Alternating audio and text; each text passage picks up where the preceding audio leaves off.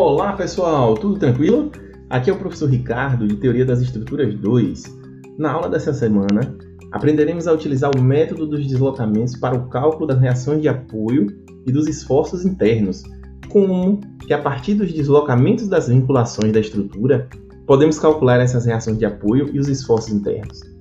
Nos veremos na aula mais tarde. Até mais!